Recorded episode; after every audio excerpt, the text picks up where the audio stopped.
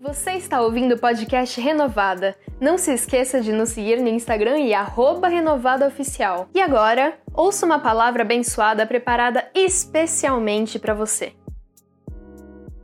A todos, é um prazer, um privilégio estar aqui. Quero também aqui deixar uh, meu carinho, meus parabéns para todas as, as mulheres que estão aqui conosco, líderes de excelência, pastoras de excelência que estão aqui conosco. E realmente acho que isso é uma, é uma como o senhor falou, em todas as nossas igrejas, nossas reuniões, é, nas reuniões de culto, as mulheres têm sido sempre maioria. Nós temos orado aqui em Campinas, junto com, com as mulheres, que são maioria da nossa igreja, junto aqui com a minha líder, a, a irmã Marilda, que é líder das mulheres, é, estamos orando para que os maridos cheguem, que os namorados cheguem, que os homens de Deus se acheguem para a gente formar uma grande, uma grande igreja, uma grande família em Cristo Jesus. Amém? Amém. E obrigado pelo, pelo privilégio de de inaugurar essa série Vida Transformada. Eu sei, eu estive no, no na escola renovada, no primeiro nível, essa, essa última. Tive aula com o mestre Alex, é, excelente, excelente. É um professor de excelência. É, eu sou suspeito de falar que ele é muito meu amigo, mas quem tem o privilégio de tá, receber essa matéria, estar recebendo, vai verdadeiramente ter a oportunidade de transformar o seu coração, a sua mente e muitas coisas que Jesus pretende fazer na sua vida. Mas vamos lá.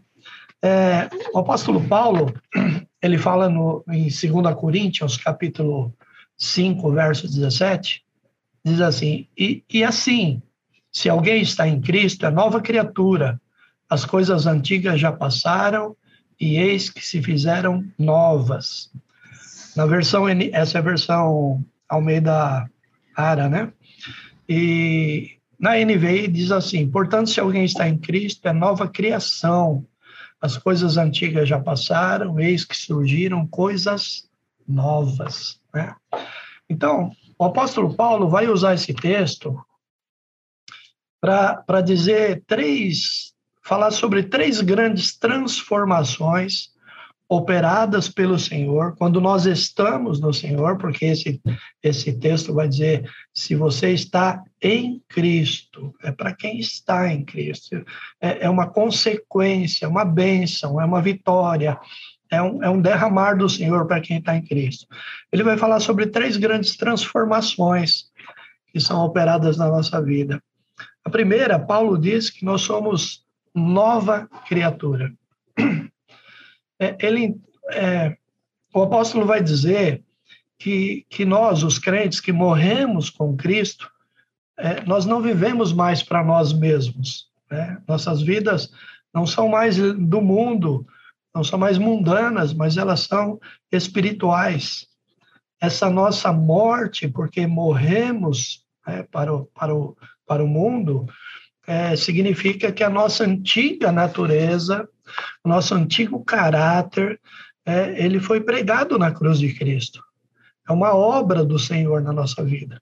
Então, foi enterrado lá com ele. E, e, e também, como ele diz lá em Romanos 6,4, que se nós morremos com Cristo, nós também ressurgimos, nós ressuscitamos com Cristo para que nós possamos andar em novidade de vida. A segunda coisa que, que o apóstolo Paulo fala, a segunda grande transformação, ele diz assim que as coisas antigas já passaram, as coisas velhas já passaram. Então, esse antigo, ele se refere é, a tudo que faz parte da nossa antiga natureza, do nosso antigo modo de viver, de pensar.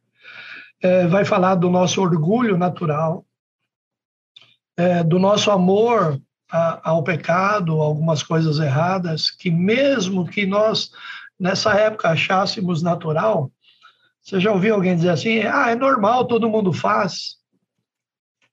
Faz quem é velha criatura, né? Quem é nova criatura está fazendo tudo novo. Então, é, a dependência de, é, das nossas opiniões, dos nossos hábitos, das nossas paixões, tudo isso significa o antigo. E o mais importante, é, entenda isso, que tudo isso que nós amávamos, a palavra diz que isso morreu em Cristo. Então, não foi sepultado com o Senhor. A nova criatura vai olhar para o exterior, para tudo que ela, que ela vê, que ela ouve, que ela sente, mas na direção de Cristo, é, em vez de olhar interiormente para ela mesma. Então, o apóstolo Paulo ele vai dizer assim: já não sou eu mais quem vivo, mas é Cristo quem vive em mim. Porque o olhar de Paulo era diferente, o falar de Paulo era diferente, o caminhar, o entrar, o sair, o deitar, o levantar, tudo que ele fazia era diferente, porque o velho homem já não vivia mais nele, já não comandava a vida dele, mas ele vivia um novo tempo. Então as coisas antigas morreram, né? Foram pregadas na cruz, juntamente com a nossa natureza pecaminosa. E a terceira coisa, terceira grande transformação que ele vai dizer é que, é, como eu sou nova criatura, que as coisas antigas já se passaram, ele vai dizer que surgiram coisas novas, ou tudo se fez novo, ou se fizeram novas coisas. As coisas antigas mortas, agora elas são substituídas por coisas novas. Entenda? É, o apóstolo é, Joel estava falando agora há pouquinho que a pessoa está lá na igreja, que frequenta uma célula, que é dizimista fiel, que trabalha talvez até no ministério, mas ainda talvez esteja co coabitando no seu coração o tempo velho e o tempo novo. Isso traz um grande conflito. É, tem aquela é, tem uma brincadeirinha que fala, né, que você tem dois bichinhos aqui, né, o do bem e o do mal, e aquele que você alimentar é o que vai comer o outro. Assim, eu não lembro da piada direito, mas é desse jeito. Se você alimenta o pecado, ele vai ser seu senhor. Se você alimenta o arrependimento, ele vai ser seu senhor.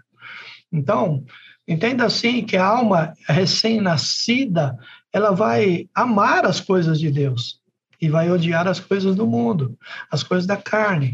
Então, entenda assim que quando nós somos uma nova criatura, quando nós nascemos de novo, é, os nossos propósitos, os nossos sentimentos, os nossos desejos, todo o nosso entendimento são novos e são diferentes.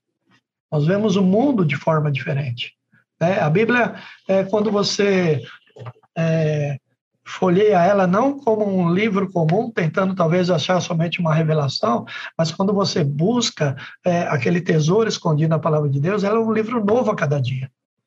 E, e vai nos surpreender, e vai trazer revelações verdadeiras que vão é, ser é, ligadas ao nosso espírito, ao nosso coração. Então, é, nós vamos ler coisas que talvez já tivéssemos passado por ela, mas nunca tínhamos entendido é, tesouros escondidos, há uma beleza nela que nós nunca vimos antes. É, é, existem é, nessa pessoa, haverão novos sentimentos em relação às pessoas que as rodeiam, né? um novo tipo de amor. É, entenda assim, você vai amar sua família diferente, você vai amar os seus amigos de uma forma diferente. É, haverá uma compaixão que você nunca sentiu antes no teu coração, porque surgiram novas coisas do Senhor na sua vida. Talvez você não tenha capacidade disso passado, talvez existiam coisas que você nunca havia conseguido perdoar, mas essas coisas morreram e agora tudo se fez novo. Agora o perdão faz parte da sua vida. E você pensa assim, puxa, mas e aqueles que continuam a pecar? Quero dizer uma coisa para você, presta atenção nisso, meu irmão, minha irmã. Existe uma grande diferença entre continuar é, a pecar e continuar a viver no pecado. É uma grande diferença. O pecado é um acidente. A própria palavra diz que aquele que diz que não tem pecado já está pecando. É, o cristão nascido pelo Espírito, ele está sendo santificado.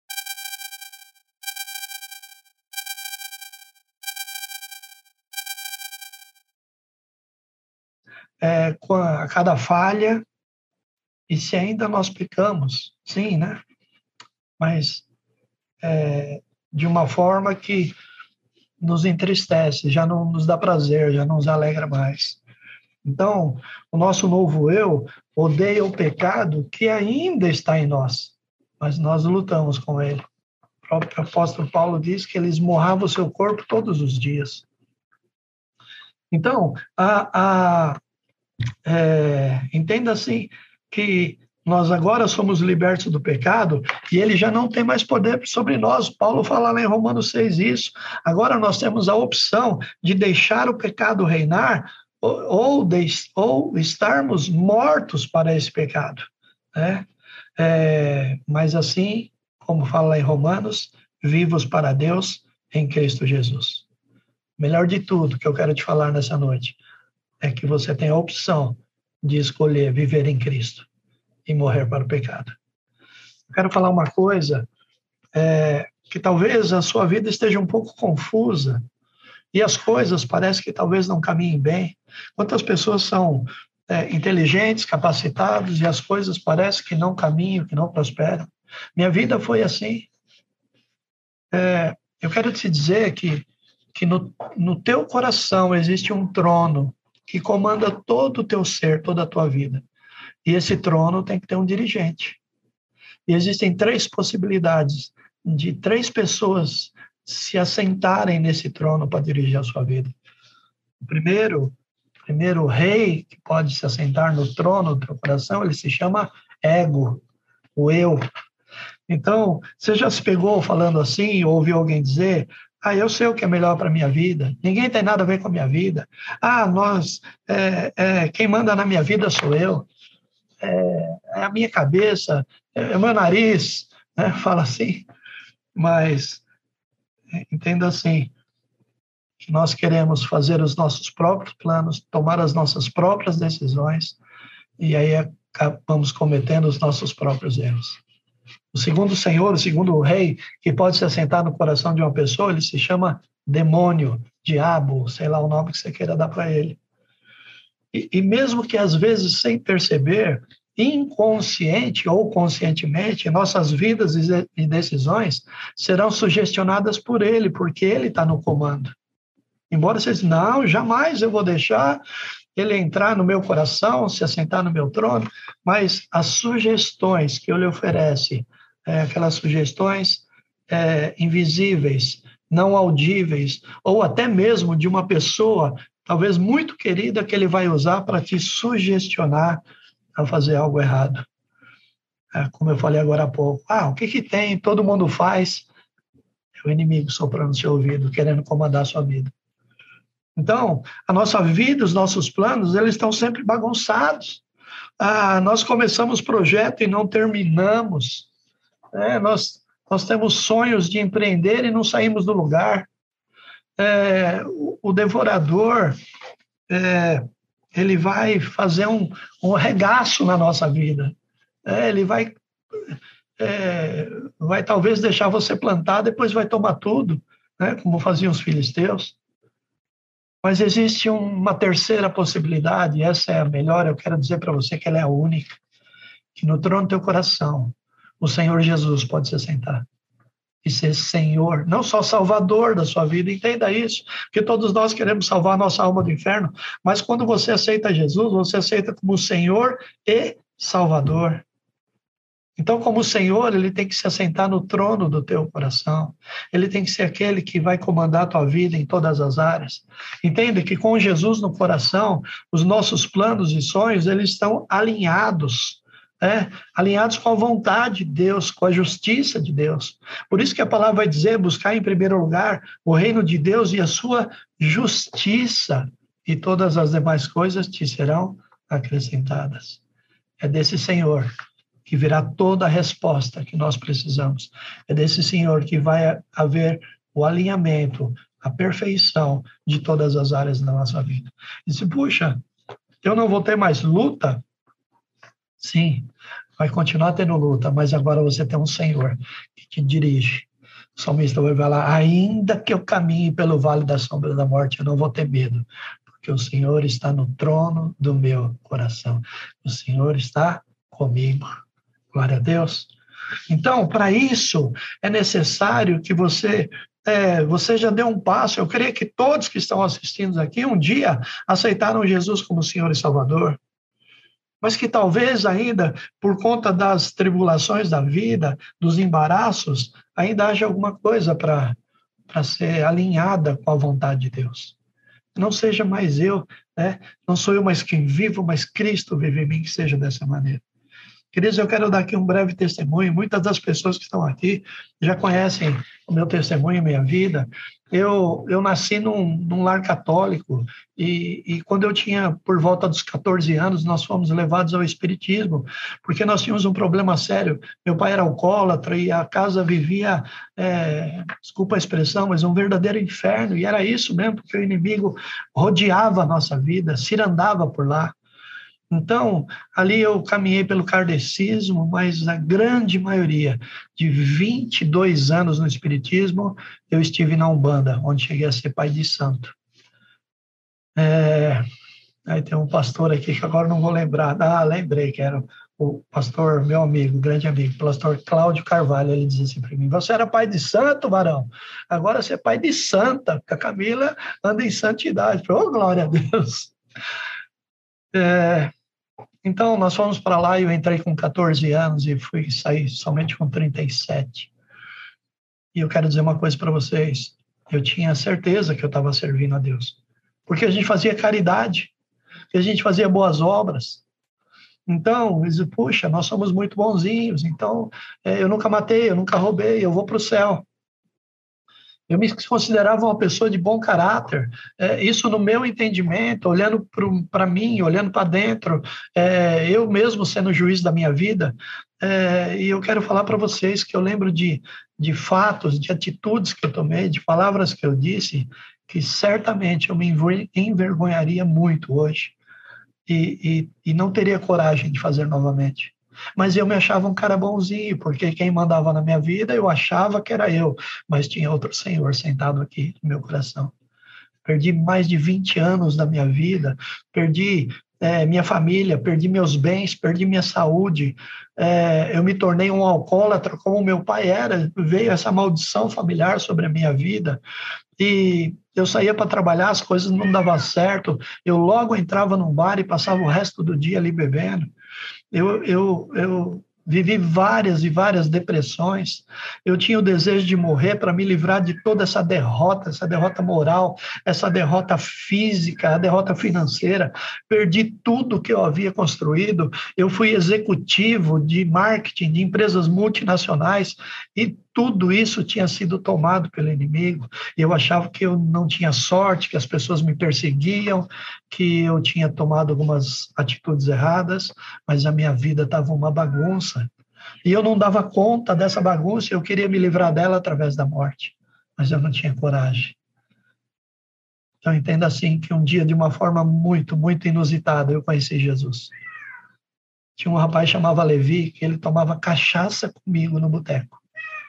E ele um dia me convidou para pescar, disse, ah, não posso ir, que eu vou na benzedeira. Ele falou, você vai na benzedeira nada, você vai na macumba, que eu sei. Eu falei, eu vou, você não tem nada a ver com a minha vida. Deu uns tapas no meu melhor amigo.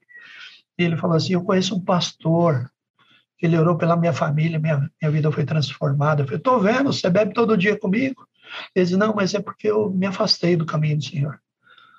E ele tanto insistiu que eu fui conhecer esse pastor. Eu era um homem é, um pintor de automóveis, tudo sujo de tinta naquele momento, negro, não tinha nada a ver com aquilo que eu imaginava ser um pastor, mas aquele homem me abraçou, beijou minha face, orou por mim. E a minha vida foi transformada, aleluia.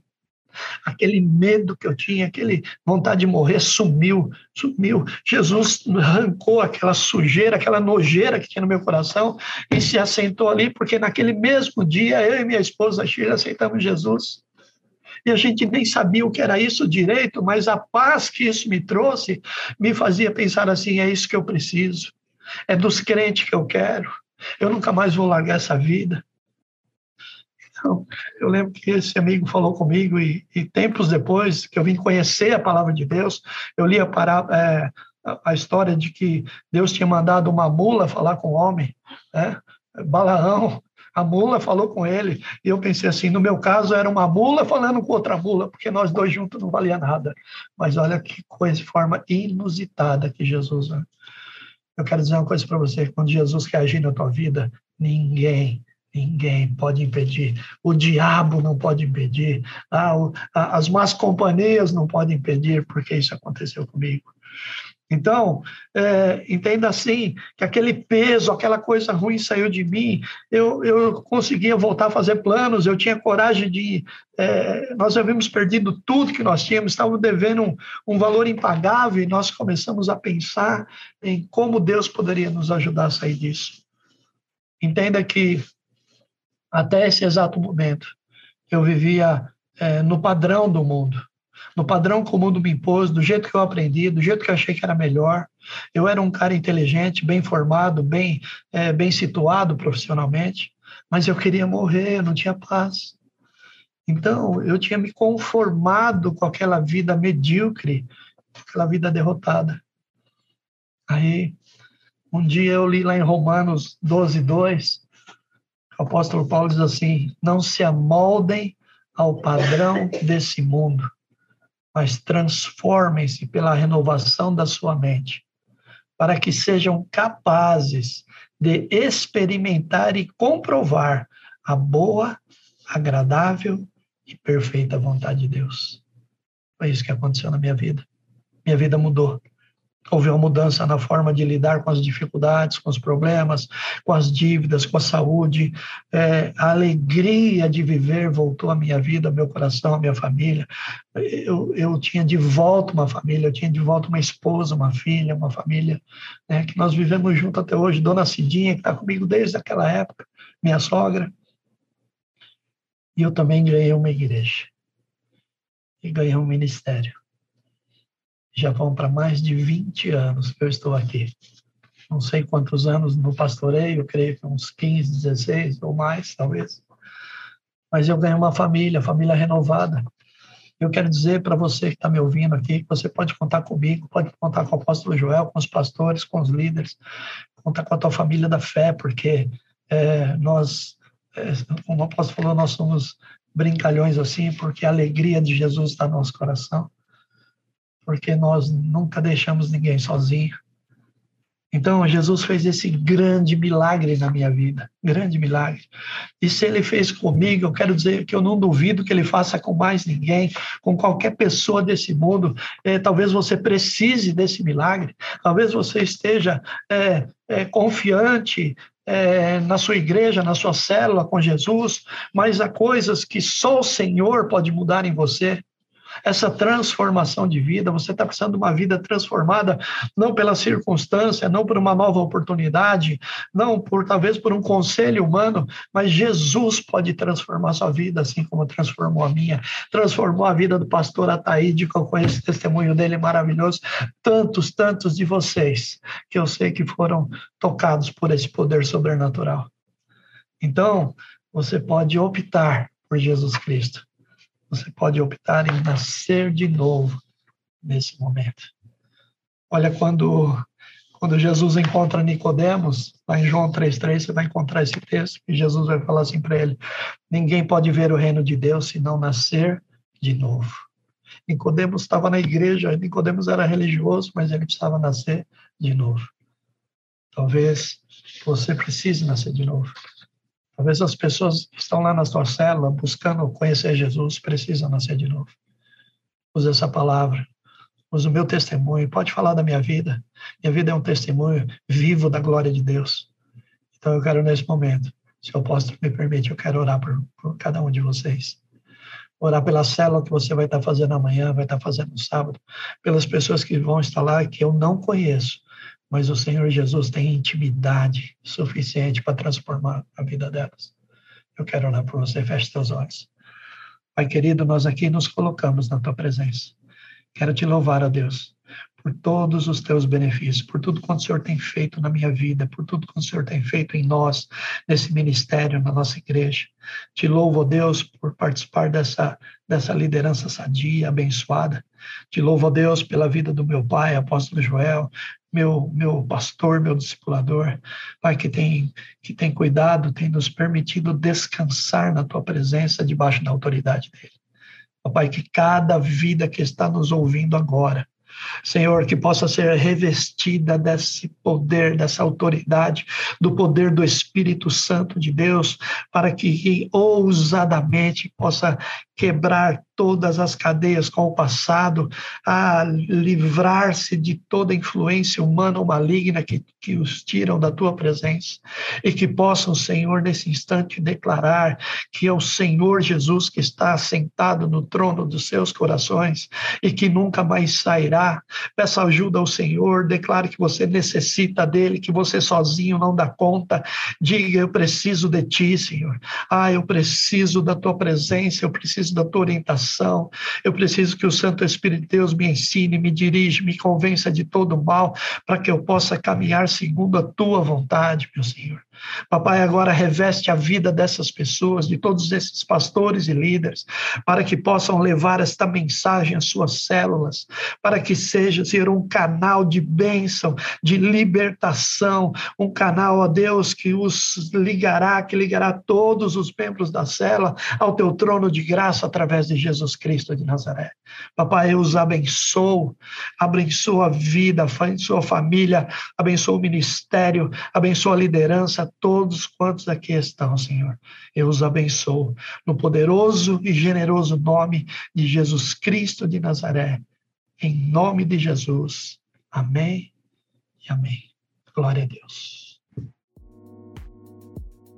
Esperamos que você tenha gostado da ministração. E agora, um segredinho. Todas as palavras que você ouve aqui estão disponíveis com vídeo no nosso canal do YouTube. Só pesquisar Igreja Metodista Renovada que você já nos encontra. Deus te abençoe e te esperamos no nosso próximo podcast.